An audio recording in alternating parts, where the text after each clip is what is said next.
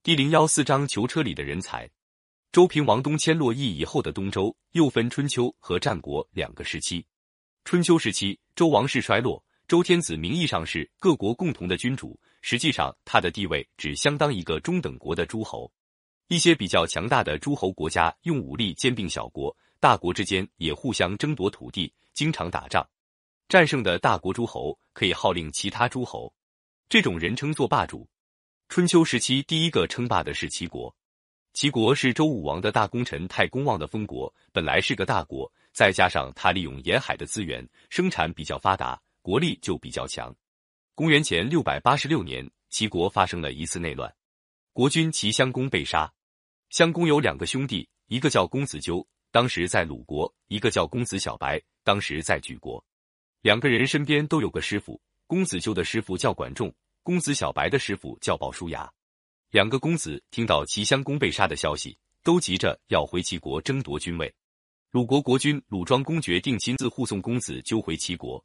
管仲对鲁庄公说：“公子小白在莒国，离齐国很近，万一让他先进齐国，事情就麻烦了。让我先带一支人马去截住他。”不出管仲所料，公子小白正在莒国的护送下赶回齐国，路上遇到管仲的拦截。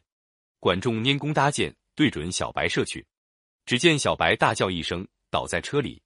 管仲以为小白已经死了，就不慌不忙护送公子纠回到齐国去。哪里知道他射中的不过是公子小白衣带的钩子，公子小白大叫倒下，原来是他的计策。等到公子纠和管仲进入齐国国境，小白和鲍叔牙早已抄小道抢先到了国都临淄，小白当上了齐国国君，这就是齐桓公。齐桓公即位以后，立即发兵打败鲁国。并且通知鲁庄公，一定要鲁国杀了公子纠，把管仲送回齐国办罪。鲁庄公没有办法，只好照办。管仲被关在囚车里，送到齐国。鲍叔牙立即向齐桓公推荐管仲。齐桓公气愤地说：“管仲拿箭射我，要我的命，我还能用他吗？”鲍叔牙说：“那回他是公子纠的师傅，他用箭射您，正是他对公子纠的忠心。论本领，他比我强得多。主公如果要干一番大事业。”管仲可是个用得着的人，齐桓公也是个豁达大度的人。听了鲍叔牙的话，不但不办管仲的罪，还立刻任命他为相，让他管理国政。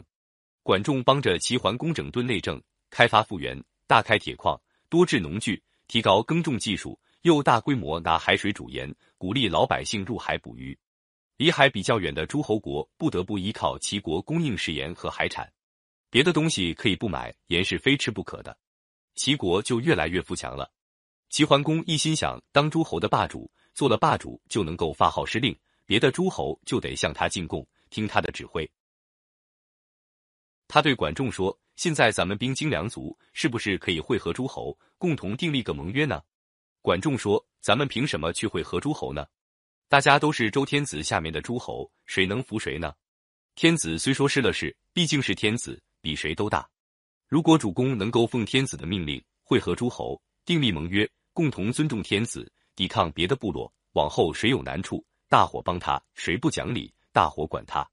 到了那时候，主公就是自己不要做霸主，别人也得推举您。齐桓公说：“你说的对，可是怎么着手呢？”管仲说：“办法倒有一个，这回新天子才即位，主公可以派个使者向天子朝贺，顺便帮他出个主意。”说宋国现在正发生内乱，新国君位子不稳，国内很不安定，请天子下命令，明确宣布宋国国君的地位。主公拿到天子的命令，就可以用天子的命令来召集诸侯了。这样做谁也不能反对。齐桓公听了，连连点头，决定照着管仲的意见办。这时候，周朝的天子早已没有实权了，列国诸侯只知道抢夺地盘、兼并土地，已经全忘记还有朝见天子这回事。周厉王刚刚即位，居然有齐国这样一个大国打发使臣来朝贺，打心眼里喜欢，他就请齐桓公去宣布宋军的军位。公元前六百八十一年，齐桓公奉了周厉王的命令，通知各国诸侯到齐国西南边境上北信开会。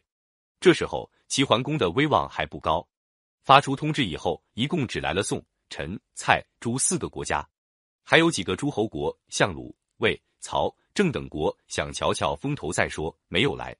在北信会议上，大家公推齐桓公当盟主，订立了盟约。盟约上主要的是三条：一是尊重天子，扶助王室；二是抵御别的部落，不让他们进入中原；第三是帮助弱小的和有困难的诸侯。